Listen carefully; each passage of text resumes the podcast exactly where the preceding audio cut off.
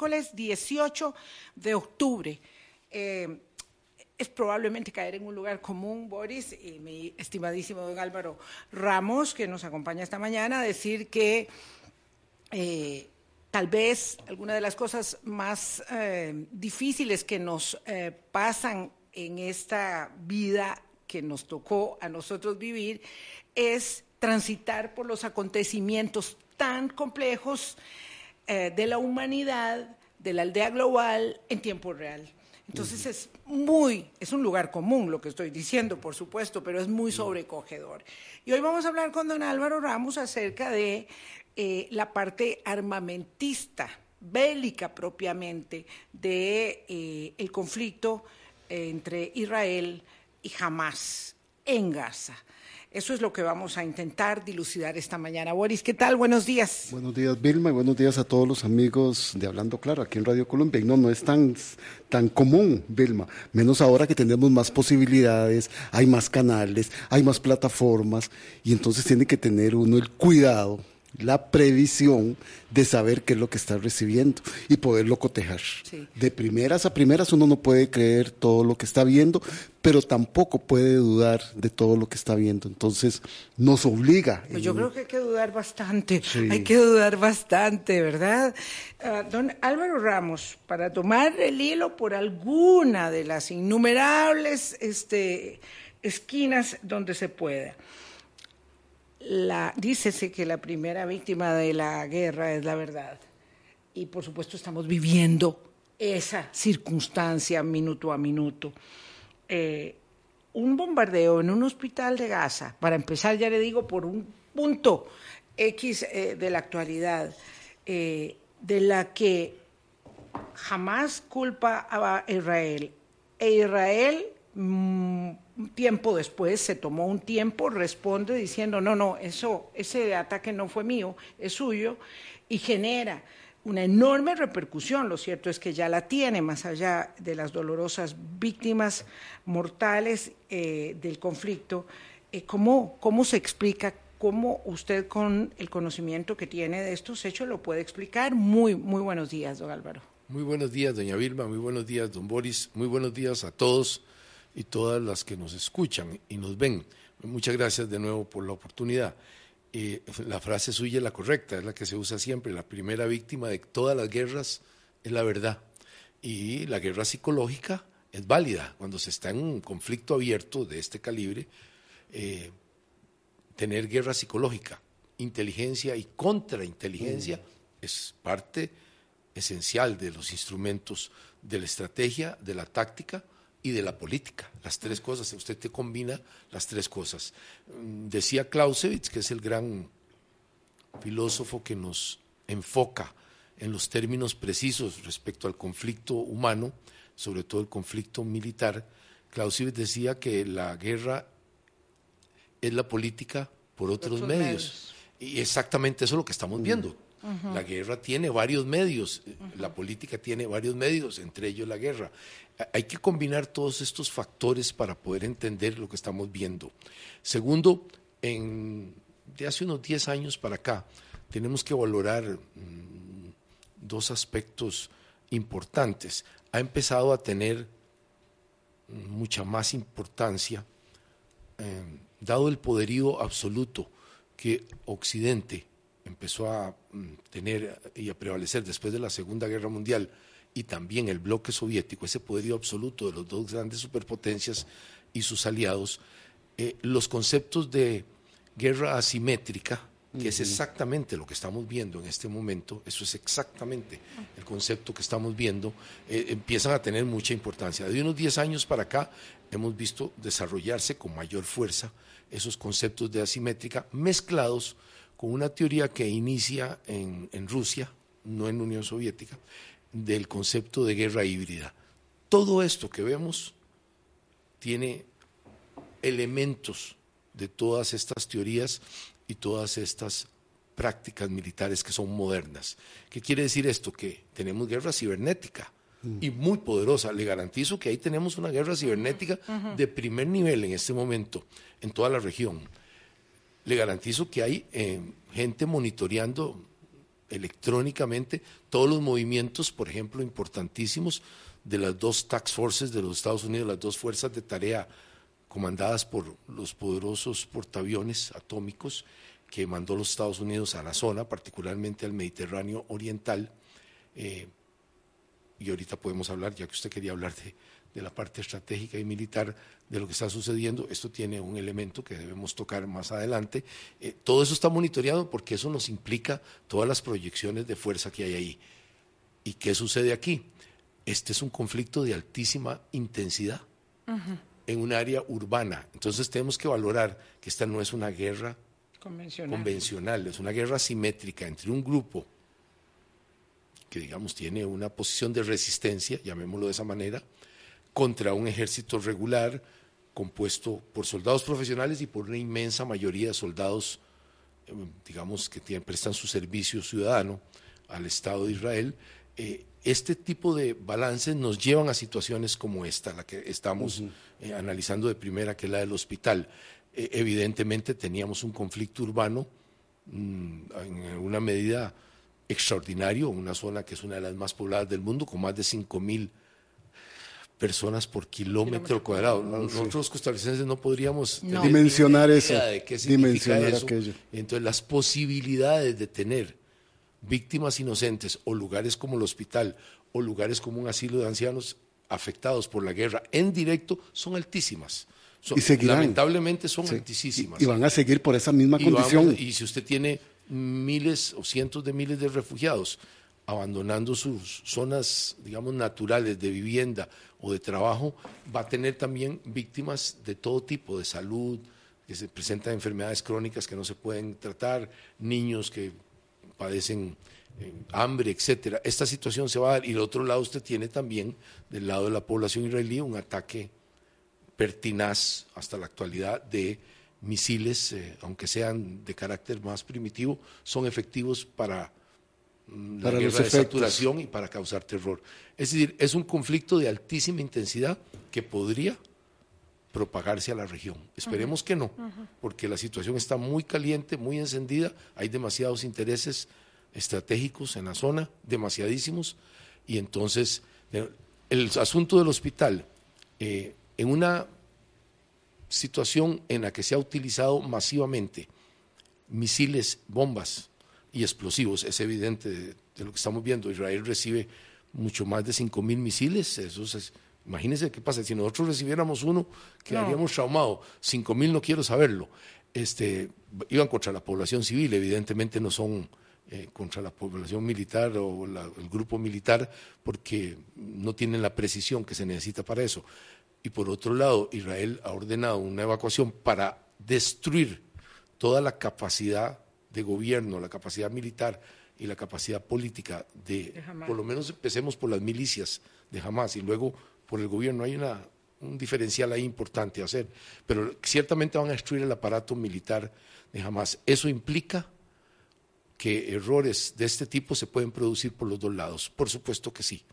y cuando hablemos del domo de hierro, el láser de hierro, que es muy importante, ya que usted quería hablar de esto, para que lo tengamos presente, eh, eh, el domo de hierro tiene una característica que lo voy a repetir después, que tiene la, característica más interesante del domo de hierro, que tiene esa capacidad de repeler una, hasta un, 90% del ataque aéreo de cualquier tipo, sobre todo de baja cota.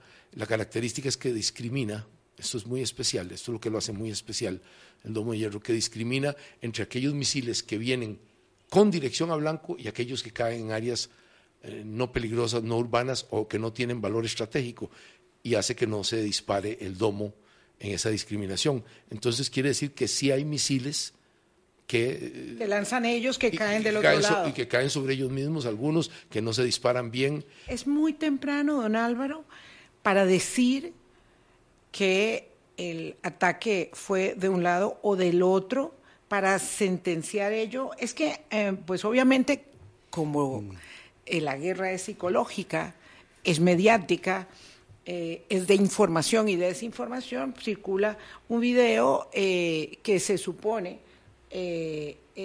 constata que el ataque fue de la yihad islámica de Hamas. Entonces, eso todavía no se puede, porque los medios tenemos que tener este, esta contención para esperar confirmaciones y no podemos entonces reproducir lo primero que tenemos a mano, aunque tengamos esa eh, compulsión muy, muy de los periodistas para señalar una cosa como estas.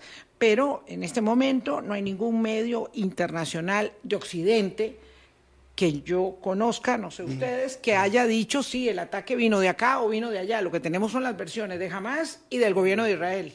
Sí, lo, el mismo gobierno de Estados Unidos, aunque apoya en principio la versión de Israel, es cuidadosa y dice hay que comprobarlo. Hay que comprobar de dónde vino. Yo no veo tan difícil, si, estuviéramos en un ambiente, no hay normalidad, de un ambiente de mayor capacidad, no hablo de normalidad porque de normalidad no hay nada en este ambiente, eh, de mayor capacidad forense, desde el punto de vista forense, determinar el tipo de explosión que hubo, el material explosivo que hubo y el mismo el mismo casco del misil, la bomba o lo que explotó ahí eh, es relativamente simple para los militares profesionales y para los expertos forenses, incluso en Costa Rica habrían mm. expertos capaces de Pero alguien, tendría que poder entrar ahí. y hacer la, la, investigación. Las mismas personas eh, muertas, en, de ahí, ya que estuvieron en explosión y en todo el caso, tendrían residuos ¿verdad? del material y ahí se podría determinar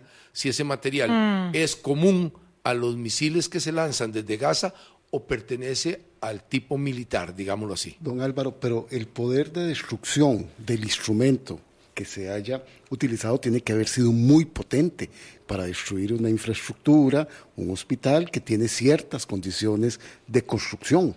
Vea, usted ha puesto el punto en la, donde es exactamente el análisis inicial, porque el análisis forense es más, más preciso, va más a la parte química, y etcétera, del componente del explosivo.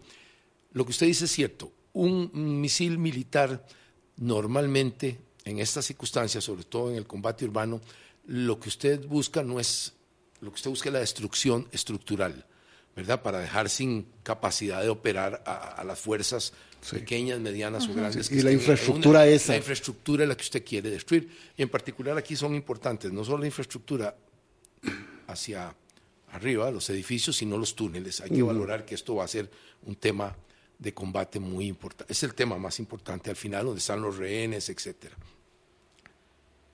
Los, los, los militares tienen la capacidad de destruir infraestructura. Eso es una.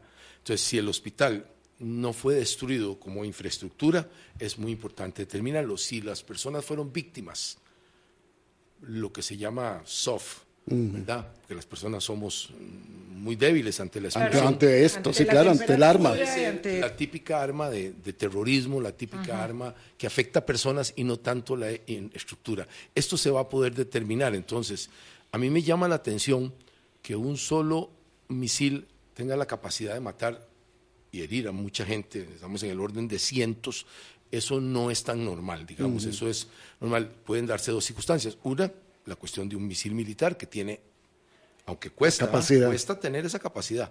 Quiero decírselos que cuesta mucho tener esa capacidad. Es bastante extraño esa cantidad de, revíselo para atrás y verá que en ataques de un solo misil 100 muertos 200 300 y luego terminó en la noche eh, bueno en la noche nuestra una cifra que decían de unos 500 personas en el Ministerio de Sanidad de Gaza. Entonces eh, uno tiene que valorar que mm, los militares tienen capacidad, aunque es raro en un solo misil. La otra opción es que en alguna parte cercana al hospital hubiera un depósito de, armas. de armas explosivos y cualquier cosa que estalle hace estallar al depósito. Y mm. ahí sí, mm. no necesariamente es un daño estructural porque estaba un poco, pero la, las esquirlas, el, lo que se llama en inglés el blast, es decir, la, la, onda expansiva de la explosión sí puede matar y dañar a un montón de gente por la cantidad de vidrios, y materiales. Mm. Todas estas posibilidades son las que hay que valorar. Que Para si hubiera algo cerca, y usted puede imaginarse un ambiente urbano de este calibre, a dónde están guardadas las. en cualquier lado, no, no, están exclusivamente guardadas en ningún lado, básicamente. E, esta, esta capacidad de que haya caído algo militar o de los mismos en un depósito de explosivos y de, y de armas, eh, con munición muy importante y con cohetes, sí genera una explosión de este calibre. Sí podría generarla perfectamente. Aún así, hay mucho escepticismo respecto de hay que tener eh, cuidado por el momento de los 500 fallecidos. Eh, que luego son 100, que luego fueron 60, en fin, hay una, hay eh, una guerra de verdad en, todo, en todo el espectro exactamente. Eh, lo más importante, hay una guerra política. es una guerra política de la cual vamos a conversar también mañana con el doctor Constantino Urcullo, porque claro, el hecho de que el presidente de los Estados Unidos, Álvaro, esté en Israel es absolutamente, era absolutamente hasta ayer eh, impensable. De hecho, hay algunos analistas que están cuestionándose si ese era el momento, si no era el momento, pero pareciera que si no aplaca la cosa ahora, aun cuando se haya este, suspendido la reunión con los árabes, lo cierto es que si no la aplaca ahora, no habrá. No habrá con, Vea si es importante lo que usted está mencionando que desde el 48 hasta la fecha, que Israel ha participado en guerras formales y en innumerables enfrentamientos de tipo de este conflicto de alta intensidad localizado, eh, es la primera vez que en tiempo de guerra, y si estamos en tiempo de guerra, un presidente de Estados Unidos o de cualquier otro país importante visita Israel eh, en tiempo de guerra para dar su apoyo. Esto es extraordinario. Esto es extraordinario. Y lo agrego como más extraordinario porque habiendo unas docenas de ciudadanos norteamericanos, que algunos son de doble nacionalidad, pero son norteamericanos y algunos son con familia en Israel que fueron a visitarla, no importa por qué razones estaban ahí, y fueron secuestrados. Eh, eh, esto mm, es importante para los Estados Unidos recuperar esos rehenes, pero muy importante políticamente. E, es un tema que está en, en, primera línea para ellos de discusión y el apoyo, y entonces que haya ido a jugársela tiene dos factores. Uno tiene vista a las elecciones próximas. A jugársela, lo ha dicho usted muy bien. A jugársela, se la fue a jugar el presidente de los Estados Unidos. Es el apoyo más importante que puede tener Israel. Y con un Congreso paralizado, digo, Biden. Sí, que ni siquiera se ha podido nombrar el, el, presidente del Congreso. El, presidente no hay presidente, no hay presidente del Congreso. ¿eh? Exactamente.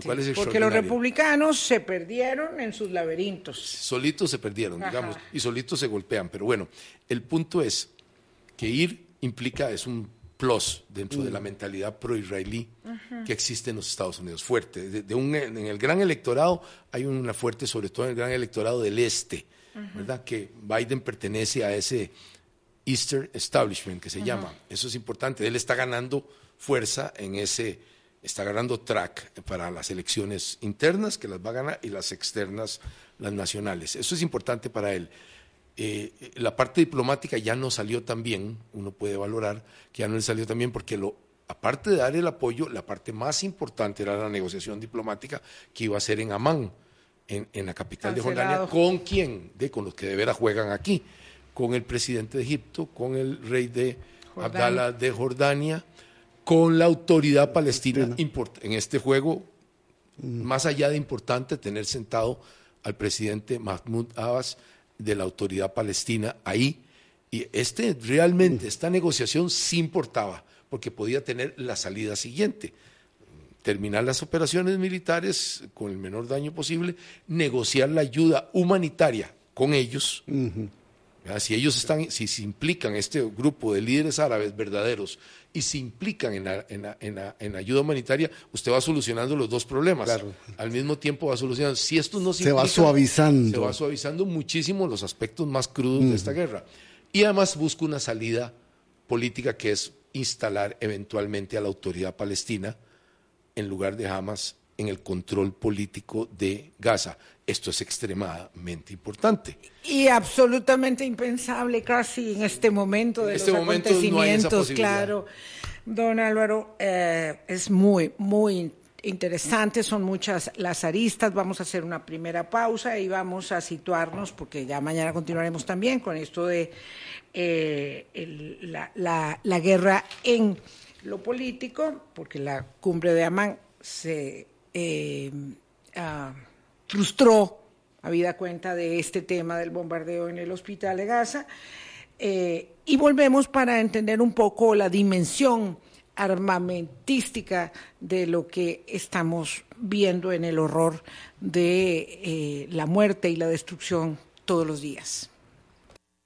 Cumplimos 50 años en Grupo Mutual y con nuestra nueva imagen y servicio de siempre estamos listos para los próximos 50 años junto a vos.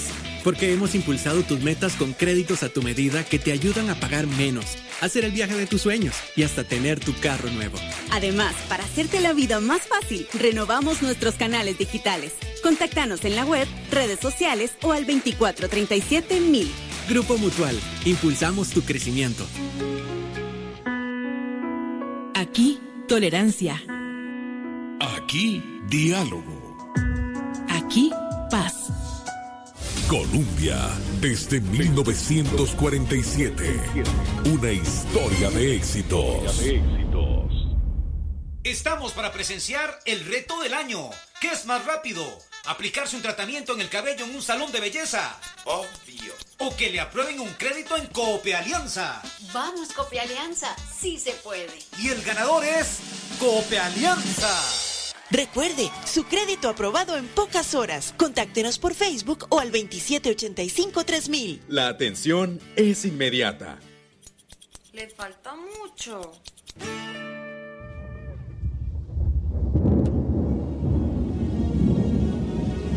Con las primeras lluvias, el bosque se llena del canto de aves en el trópico. Tordos, colibríes, trepadores, carrepinteros, mosqueritos, cángaras, viudas y chigüirros llenan el bosque con su canto, enseñando a volar a sus pichones. Llegó la temporada de lluvia, invierno Columbia.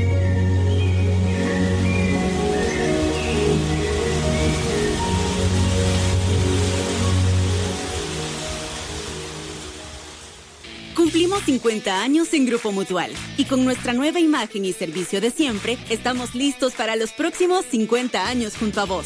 Porque hemos impulsado tus metas con créditos a tu medida que te ayudan a pagar menos, hacer el viaje de tus sueños y hasta tener tu carro nuevo.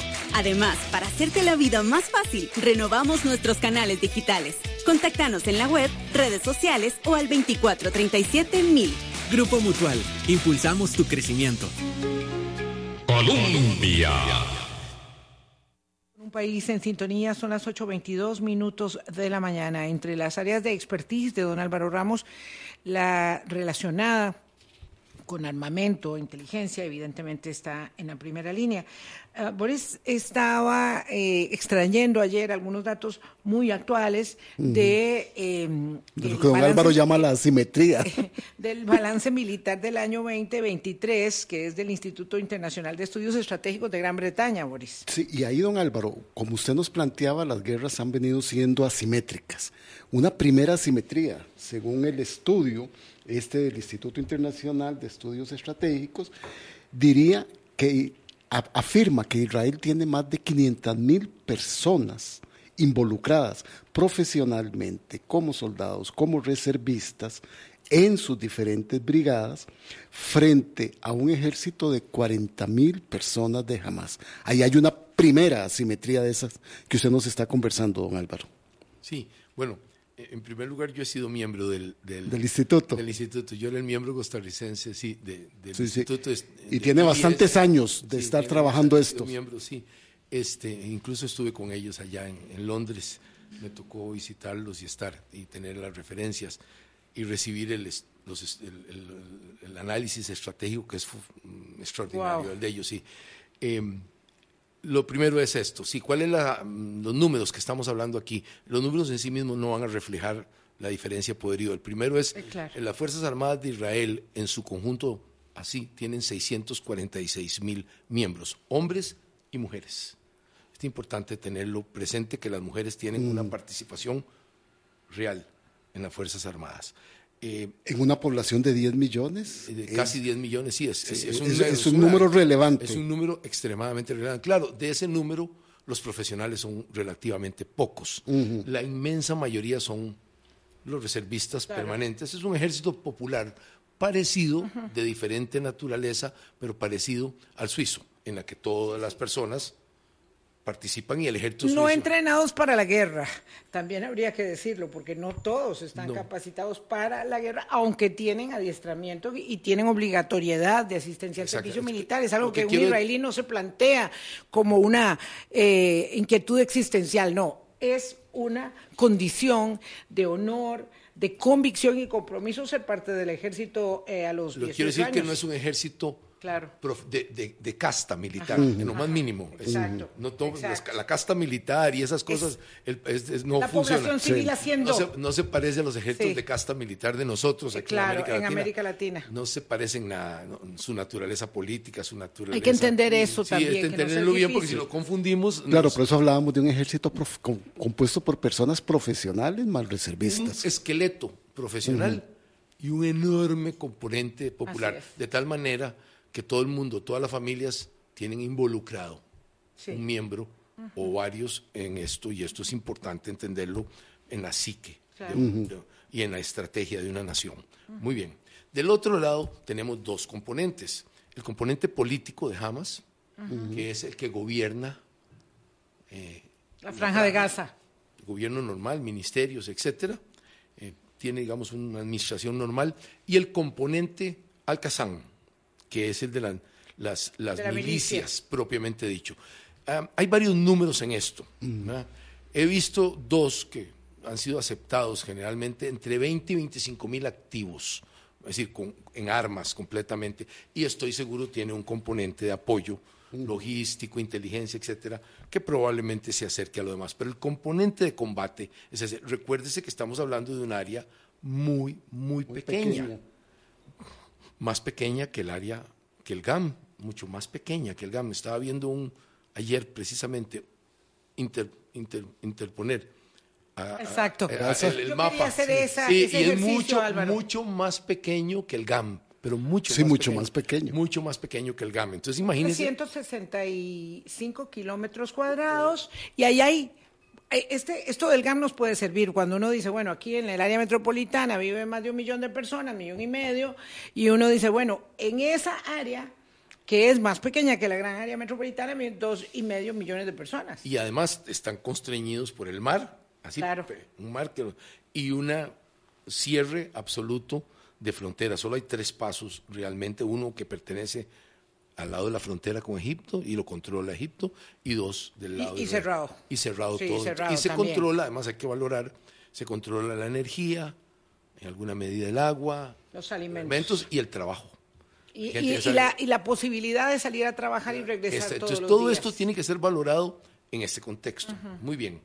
Eh, dicho esto, el- la parte estratégica es, Hamas se ha alineado fuertemente con el eje de Irán en el Medio Oriente. ¿sí? Hezbollah, que es realmente mucho más importante, Que se está en el norte, en Líbano. Irán, en alguna medida, algunas partes del estamento político iraquí se alinea con, eh, con Irak, pese a que a lo que había sucedido. Una parte importantísima es muy fácil, porque hay una mayoría muy fuerte de tipo eh, chía. Mm. Es un asunto religioso, es un asunto que ven hacia los, hacia los eh, digamos, eh, la casta eh, religiosa iraní, los ayatolas, ven como sus guías espirituales, como sus Sí, guías pero no habíamos oído hablar de un componente, digamos, de apoyo iraquí. fuertísimo desde el punto de vista político. Sí. Ah, claro, siempre ha sido un componente. Tienen esta mezcla. Sí, siempre Irán tiene un gran protagonismo en Sí. el tema con Hamas y Hezbollah. No, pero, con ahora Irak, claro. también. Claro, claro. En, en el enfrentamiento con ISIS, el apoyo de los grupos eh, iraquíes que apoyan a Irán contra ISIS, que era un enemigo natural de Irán, fue muy importante. Acuérdese que el general que fue muy importante, que fue asesinado, su principal misión fue dirigir las fuerzas, tanto iraníes como, am- digamos, aliadas en, Ir- en Irak, no en Irán. Su, gran, su gran teatro de operaciones era el teatro de operaciones iraquí, eh, eh, siendo un iraní, ¿verdad? Es que esto, que enre- esto es un, No, esto no. es un enredazo. Por ¿eh? eso es que hay que tener mucho cuidado a la hora de hacer juicios de valor. Lo hemos dicho en estos programas de, la- de los últimos días, no hay un blanco y negro, no hay un- verdades absolutas.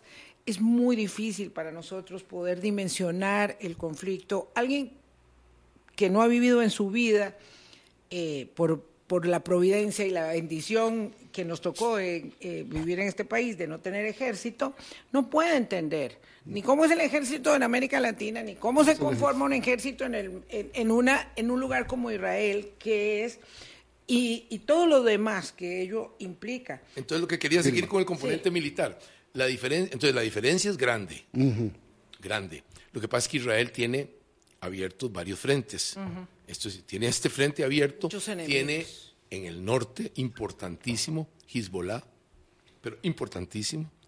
están muy entrenados, ya tuvieron un enfrentamiento abierto con Se contabilizan, y, quedaron en su momento no, no les fue tan mal dentro de la perspectiva, nosotros consideramos que le fue muy mal, a ellos no, desde la perspectiva política, tienen 130 mil.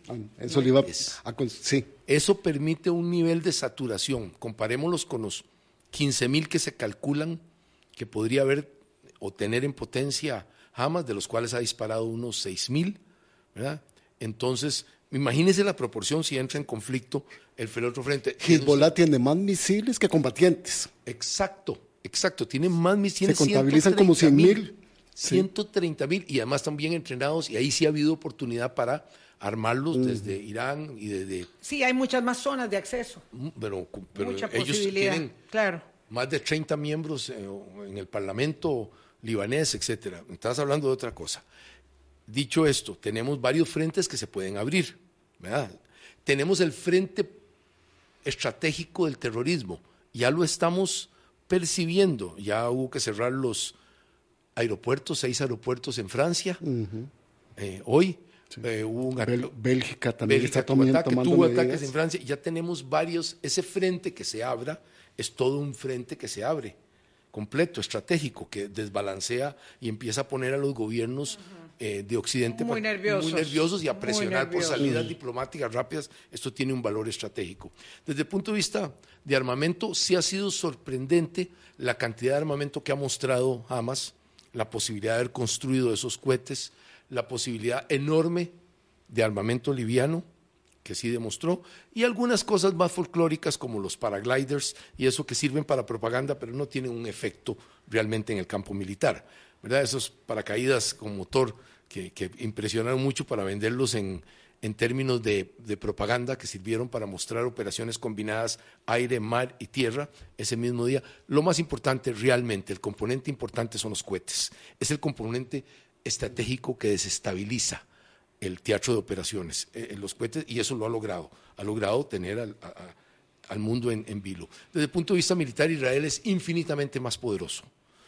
la capacidad, la modernidad de su armamento, los tanques Merkava y otros vehículos blindados son capaces de hacer operaciones de maniobra que jamás, nunca podría hacer, eh, jamás, nunca podría hacer. La capacidad de maniobra del ejército israelí es infinitamente superior, la capacidad de, artillería es infinitamente superior, la Fuerza Aérea está entre las mejores del mundo y sin duda controla sus mares cercanos, sin duda el mar de cabotaje lo controla perfectamente.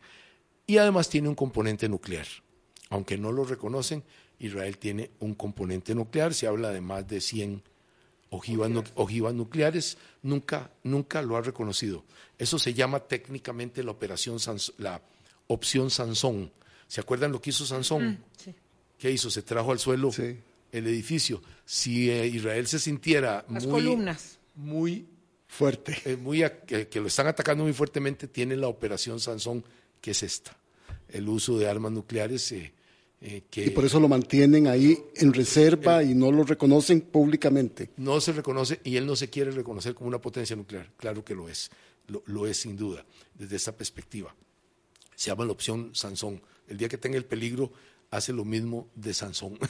Entonces, dicho esto, vemos cuál es el elemento estratégico contra el otro elemento estratégico que eran los cohetes de Hamas que fue muy importante, lanzar 3.200 en las primeras andanadas, perdón, 3.200 cohetes, eso es una capacidad extraordinaria de ataque de saturación, no de precisión. O mis palabras porque no son mm. precisos. Sí hubo un elemento de precisión, mucho más modesto, pero muy efectivo, que fueron los drones, que sin duda son de diseño iraní, sin la menor duda, que sirvieron para suprimir muy precisamente los puestos de observación electrónicos y de observación óptica que tienen a lo largo de la frontera. De la frontera los israelitas tenían varios puestos de estos, fueron muy efectivos en suprimir eso, bastante efectivos los drones. Entonces utilizaron algún elemento ya de mucha mayor precisión y es bueno valorar eso. Pero los israelitas cuentan con algo que se llama el domo de hierro, que tiene dos componentes. Uno, bueno, tiene en realidad cuatro componentes. Uno, el nivel de detección muy preciso, otro, el nivel de, de, cálculo para hacer el contraataque, y el quinto, perdón, el, el tercero que está compuesto de dos, es en los cohetes Tamir, que son de altísima precisión para destruir en el aire el ataque inminente. Para interceptarlo. Sí, para intercepción. Cuando uno habla de domo, don Álvaro, no se imagina. No, es, no, es, una cosa, es todo un sistema. Es invisible. Es todo un sistema colocado en toda la extensión del territorio para vigilar y para, derribar. Es de intercepción. Y ahora hay un componente que se llama el, el rayo de hierro. Tiene un componente de láser también. Eso es, además del domo. Además de los cohetes Tamir, sí, he estado averiguando un poco y hay un componente de láser, lo cual lo hace muy, muy interesante. Eh, desde el punto de vista, claro, todo esto es para baja cota, sirve precisamente para un ataque de este tipo. Eh, así es que este último componente, aunque se conoce, el componente de láser eh, es un componente que no se ha pregonado tanto apenas hay algunos indicios. Lo conoce don Álvaro Ramos. Sí, los Tamir sí son conocidos y son los que usted ve en ejecución, eh, en los proyectiles Tamir. Eh, esto se diseñó con tecnología israelí, pero con un gran apoyo económico de los Estados Unidos. Eh, tuvo un gran apoyo económico de los Estados Unidos del diseño del domo y es lo que ha mantenido Israel digamos, relativamente seguro respecto de esto. Sobre hay cosas que damos por sentadas, ¿verdad? Pero hay que anotar a pie de página que es eh, Israel justamente la potencia tecnológica. Entonces, claro, no solamente Waze, no solamente Facebook, no, no, es la potencia tecnológica y en ello, obviamente, una gran capacidad de, defensa. Don Álvaro, perdón. No, y luego viene la capacidad, la parte político-militar. La clave de todo esto, de cómo podríamos empezar una solución al problema, está en la suerte de los rehenes. Si los rehenes son masacrados y eso, políticamente el gobierno israelí y los mismos gobiernos que tienen rehenes, los Estados Unidos después del israelí, Francia tiene, mm. entiendo que México tiene y creo que mm. Argentina, todos estos gobiernos, pero principalmente Estados Unidos, Israel y los europeos, no podrían, si no hay posibilidad de salvar a los rehenes, o ya no se pudieron salvar, el castigo es, va a ser extraordinario. Y entonces existen dos niveles de ataque en el teatro de operaciones. El primero es el comando, los comandos que son llamados Sayaret Macal, que son los especializados en rescatar rehenes, y esos ya están en el campo, con ayuda de los Estados Unidos, con ayuda de los comandos especiales. ¿Ya están dónde? Ya están en el teatro de operaciones, están adentro. Están dentro. Están adentro de Gaza. Ah, sí, claro, sin duda. Están buscando en los túneles y en todo lado y con inteligencia de, con la gente que ellos han tenido y han podido infiltrar hace mucho tiempo, por muchos años, están en eso. Si se logran rescatar los renos o se logra negociar eso, eso baja mucho el nivel de, tensión. Si no se puede, vendrá en los próximos días el ataque central que tiene mm, dos mm, niveles. El primero, la destrucción total del aparato militar de Hamas completa. Esta vez van a destruirlo. Cueste lo que cueste, van a dejar Hamas sin combatientes, sin depósitos de armas, sin capacidad de producir, porque lo más sorpresivo de todo lo que se sabe hasta ahora es que están produciendo sus propias armas, sus propias armas, sus municiones y sus propias municiones. Esto los hace independientes. Esto es muy importante. No dependen de un poder que los para frenarlos o para controlarlos van, para adelante con su propia estrategia. lo que necesitan son los canales. Claro, el canal es de suministro. Se ha ido acumulando en dos años, ah, hasta donde se sabe, podría ser más para atrás, pero se tiene con cierta certeza en los niveles de inteligencia dos años. Entonces, viene la parte de destruir el aparato militar completo, y creo que esa sección, esa parte va a suceder, y luego viene el nivel político. Se deja un esqueleto de Hamas para que controle todavía Gaza o se pone a la autoridad palestina a controlar de una vez por todas. Es una decisión importantísima. Tiene que tener mucho cuidado la autoridad palestina de no parecer que llegue en los hombros del gobierno, el ejército israelí, a controlar Gaza, porque eso lo, lo, debilita. lo debilita mucho. Entonces, este cuidado sería mejor que llegara apoyado por los árabes. Es decir, que llega, por eso era tan importante la, la, la, reunión de jefes de Estado, donde los jefes de Estado árabes más importantes del mundo apoyan. De, la región inmediata. Sí, y, también, también los saudis. Los saudis están metidos, están metidos. Si estos apoyan que llegue la autoridad palestina en lugar de Hamas, no llegan en, los hombros de, del gobierno israelí y esto le da la legitimidad sin problema. Si no es así, lo pensarían mucho y entonces tendrían que dejar un esqueleto político de Hamas todavía, controlando. Permítame, don Álvaro Ramos, vamos a ir a una pausa. Solo quiero, quiero dar un dato para que le quede a la audiencia y que nos quede a nosotros también. Nuestra área metropolitana mide 1.754 kilómetros. Gaza sería 20 kilómetros más grande que el cantón central de Alajuela y 20 kilómetros más pequeño que el cantón de Acosta. O sea, que Gaza cabe cinco veces en el área metropolitana de nuestra GAM. Para que nos vayamos dando idea de la... Yo vi el mapa interpuesto, era muy impresionante verlo. 8.40 de la mañana, ya volvemos. Cumplimos 50 años en Grupo Mutual y con nuestra nueva imagen y servicio de siempre, estamos listos para los próximos 50 años junto a vos. Porque hemos impulsado tus metas con créditos a tu medida que te ayudan a pagar menos, hacer el viaje de tus sueños y hasta tener tu carro nuevo. Además, para hacerte la vida más fácil, renovamos nuestros canales digitales. Contáctanos en la web, redes sociales o al 2437 Grupo Mutual, impulsamos tu crecimiento. Somos la radio. Somos Columbia.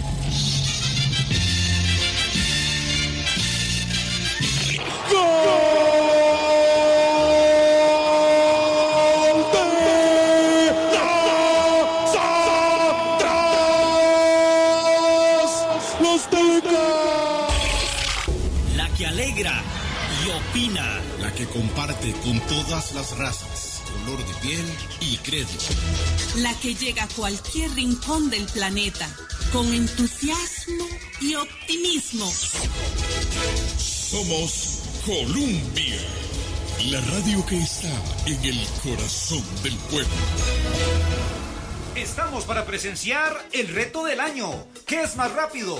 ¿Llegar en bicicleta de San José a Jacó? Obvio. ¿O que le aprueben un crédito en Coope Alianza? Coope Alianza, Coope Alianza. Y el ganador es Coope Alianza. Recuerde, su crédito aprobado en pocas horas. Contáctenos por Facebook o al 2785-3000. La atención es inmediata. Faltará mucho para llegar. Apenas va por Orotina. Colombia. Con un país en sintonía 842, tomamos algunos de los elementos eh, que refiere en esta conversación tan interesante don Álvaro Ramos para terminar el programa. Uno, a 11 días del conflicto, ¿qué explica hoy, si es que aquello se puede explicar, que con una capacidad militar y estratégica, tecnológica y de recursos tan grande, eh, los drones iraníes en poder de jamás pudieran desactivar, como quitarle un caramelo al niño, los eh, puestos de control para que se diera la matanza del sábado 7 de octubre en la eh, frontera con Israel. Bueno, lo primero es un aspecto político. Mm. Hamas controla completa y totalmente, controlaba en ese momento también todos los aspectos de la vida económica, cultural, política de la región de Gaza. No eran los israelíes, ni era ningún Estado árabe como sucedió en el pasado, que Egipto tuvo un control, que los británicos tuvieron un mm. control, que los otomanos tuvieron un control. Solo para basarnos en datos históricos, eso es diferente. La autoridad superior en esos tiempos en Gaza era alguien que no era una persona de Gaza, es decir, un político, digamos, un militar, normalmente un militar, eh, pero con cuestión de línea política. En este caso no, están controlados lograron sacar a la autoridad palestina, que la autoridad legal política reconocida en el mundo de las zonas palestinas con las que se negocia abierta, formalmente tienen representación en la Unión Europea, en las Naciones Unidas. Todo esto es diferente. Además trabaja su propio mundo, su propia estrategia y recibe apoyo evidente multitudinario, multiplata de Irán. ¿Esto qué quiere decir? Que tuvieron el tiempo y lo hicieron bien. Sinceramente fue sorpresivo la capacidad. Lo hicieron con cuidado y lo hicieron profesionalmente, no hay otra manera, no fue un asunto. Luego los israelitas estaban confiando demasiado en su capacidad tecnológica en la parte sur. Esto está claro. Eh, siempre tuvieron miedo, no de Hamas, el miedo que tenían es de Hezbollah. Es un asunto de preferencias. Consideraron que Gaza lo tenían controlado hace mucho tiempo por parte del agua, la electricidad, el trabajo. Allá no. En el otro lado es un país independiente en donde juegan solos. Entonces el verdadero enemigo peligroso estratégico era Hezbollah, que además abiertamente se declara pro-iraní. Y el verdadero enemigo de Israel es Irán, es el verdadero absoluto enemigo. No veían como un peligro inminente, siempre es un peligro, pero no inminente, y resultó que sí lo era. Entonces es una sorpresa estratégica. Eh, yo creo que aquí fallaron todos los servicios. ciertamente hubo un fallonazo del servicio interno, del Shin Bet, un fallonazo del servicio externo, la Mossad. Claro que lo hay, no haber detectado. Luego un, un, fallonazo de los servicios norteamericanos, que son los más importantes estratégicos en la región, que tienen ojos y oídos en toda la región. Qué horror. y no recibieron algún, estoy seguro que los servicios norteamericanos tienen gente amiga en Irán, pero puede estar seguro por la importancia estratégica. Y nadie les dio un aviso. un pequeño aviso. Y luego tiene usted el más importante de todos, si lo quiere en alguna medida, Egipto, que tiene frontera con Gaza, que tiene control fronterizo con Gaza, cuyos militares, milicianos, etcétera, tienen relaciones históricas y todo. Y tampoco hubo un aviso. Es cierto, y los saudíes que tienen, reparten plata para su protección en todo, el, Medio Oriente, tienen también contactos en los sunnis, en, fuertísimos, y no recibieron ningún aviso que lo hubieran pasado inmediatamente para no verse en este tema. Pero por tanto no puede ser cierta la versión en la guerra de la desinformación de que eh, el, líder israelí conocía algo al respecto. No, los únicos que dieron dos pequeños avisos y muy, muy modestos fueron los egipcios que dijeron algo está pasando. No lo tenían preciso. Los, los, egipcios sí lo advirtieron y le advirtieron a la gente que importaba, a los, israelitas y a los norteamericanos, pero algo muy modesto. Y hay un aviso un poquito anterior, que anterior quiere decir en el tiempo, ¿verdad? Unos meses, en que ex altos funcionarios, ex israelíes retirados, dieron alguna alerta de que algo se podría estar fragando. Entonces, hay pequeños avisos, pero es que eso hay en el Medio Oriente todos los días del mundo, como ahorita debemos tener avisos de posibles ataques terroristas en todas las capitales europeas, eh, lógicamente. Entonces, sí hubo avisos, pero nunca, nunca ni cercanos a la magnitud del evento, ni cercanos, pero ni cercanos. Pero además avisos que no tenían la condición de severidad como para decir hay que alertar absolutamente todas las circunstancias. El hecho de que si estuviera realizando en la frontera de Gaza, en eh, esa parte del de territorio israelí, un festival por la paz con cientos de cientos de personas, con centenares de personas en un sábado, en un día libre, ese es el domingo para ellos, eso da cuenta de que había cero eh, preocupación ni alertas establecidas respecto de una posible situación de vulnerabilidad. Absolutamente. La alerta verdadera de este nivel no.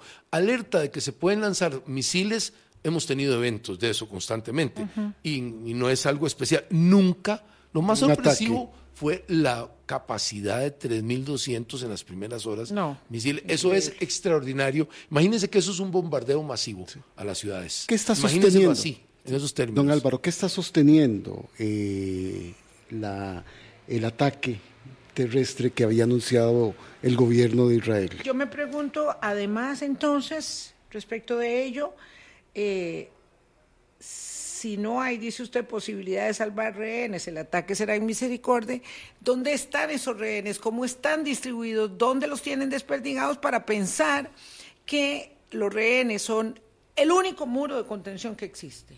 Sí, lo, que ha sostenido esto son los rehenes. La, capacidad de, atacar ya hace ratos. Eh, la tienen, la tienen. Amasó las fuerzas suficientes para hacer el, el, avance, porque partamos de que va a ser un avance militar, no va a ser una ocupación militar. Eso puede usted descartarlo. Entonces, ¿qué ha detenido? La posibilidad de negociar los rehenes por algo, la posibilidad de que otras naciones ayuden en la negociación.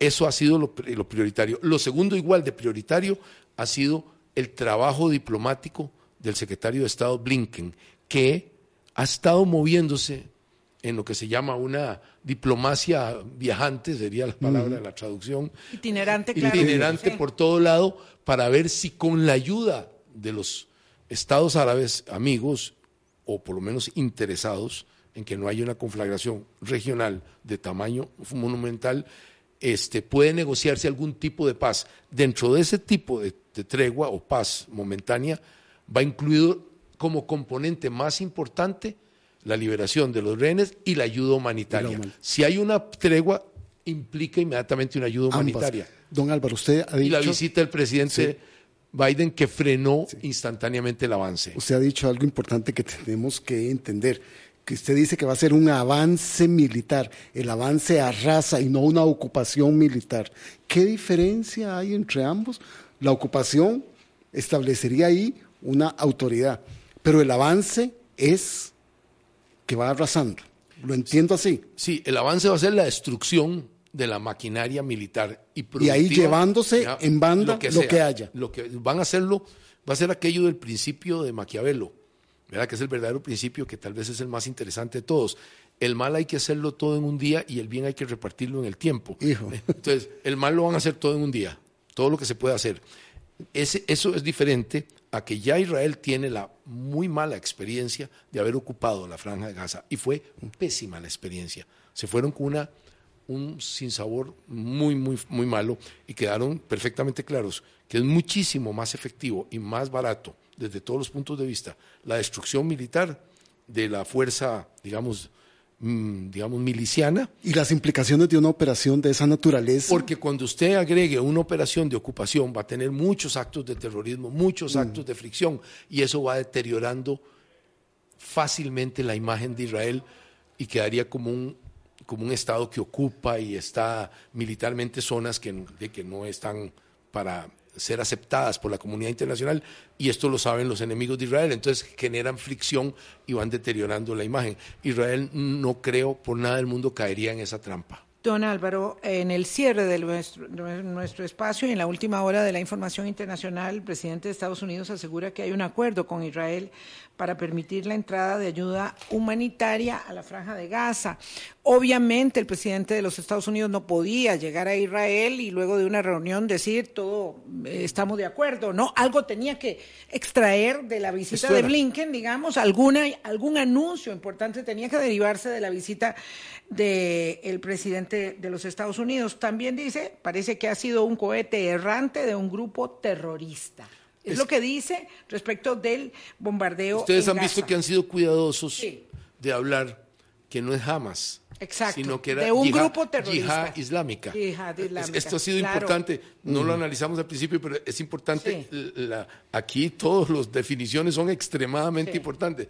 un grupo que se alía con Hamas, pero que no está bajo la estructura eh, militar política de Hamas. Dice, un cohete errante de un grupo terrorista tan claro como que no dice jamás. Y luego el tema del anuncio de la ayuda humanitaria, para darle, digamos, un compás de espera a la Este tema ayudaría a que se involucren, por ejemplo, Egipto, para ponerlo en muy preciso. Egipto estaba esperando que Egipto pueda esto. Entrar. Sí, es demasiado, es la gran potencia árabe, la potencia cultural, la potencia económica, la potencia militar más fuerte árabe, por mucho es Egipto. Y es aliado de Estados Unidos. Entonces, tiene todos los componentes para involucrarse reconoce Israel, tiene relaciones, es decir, tiene una capacidad diplomática de hablar en, ese, en todos los niveles, todos los niveles en que hables es aceptable que hable. Y Egipto estaba esperando esto, que le permitieran ayudar humanitariamente, que permitieran, tienen enormes, gigantescas filas de camiones de Naciones Unidas y de los mismos egipcios listos para entrar por Rafa. lo que estaba esperando Egipto es que hubiera un compromiso y no mandar su ayuda y que, y que fuera rechazada o fuera atacada. Entonces, esto permite que un gran Estado árabe se involucre y eso a mí Y además le da un poco de oxígeno a Israel, que tiene una enorme presión internacional de los europeos, obviamente de los Estados Unidos, para que este, eh, no haya un ahogamiento, ¿verdad? una aniquilación por inanición de, eh, de, de los palestinos que están sitiados por todas partes, incluyendo por, por el extremismo de Hamas. Sí, era imposible que el presidente de los Estados Unidos a una visita de ese no, calibre no, no, que vaya, de una guerra, se fuera con las manos con vacías las manos políticamente, no. eso no, eso no iba a suceder, eso no iba a suceder. No, y estoy seguro que hay cláusulas eh, que no van a ser divulgadas, que tienen que ver claro. con los rehenes. Esta mañana si estaba hay, pensando si hay intercambio de rehenes por algo, los Estados Unidos va a estar de acuerdo sí en salvar Esta mañana a los estaba rehenes. pensando, bueno, a lo mejor, no sé, ya no estaremos en este, en este mundo cuando se liberen los documentos clasificados del Pentágono. De lo que está pasando de lo hoy. que está pasando hoy. Sí. Así será. Don Álvaro, como siempre, muchísimas gracias. Mucho gusto. Ni del próximo eclipse. Tampoco, tampoco vamos a estar bien. Don Álvaro. los invitamos para que nos acompañen mañana y vamos a darle continuidad al tema con el doctor Constantino Urcucho. Pásenla muy bien. Chao.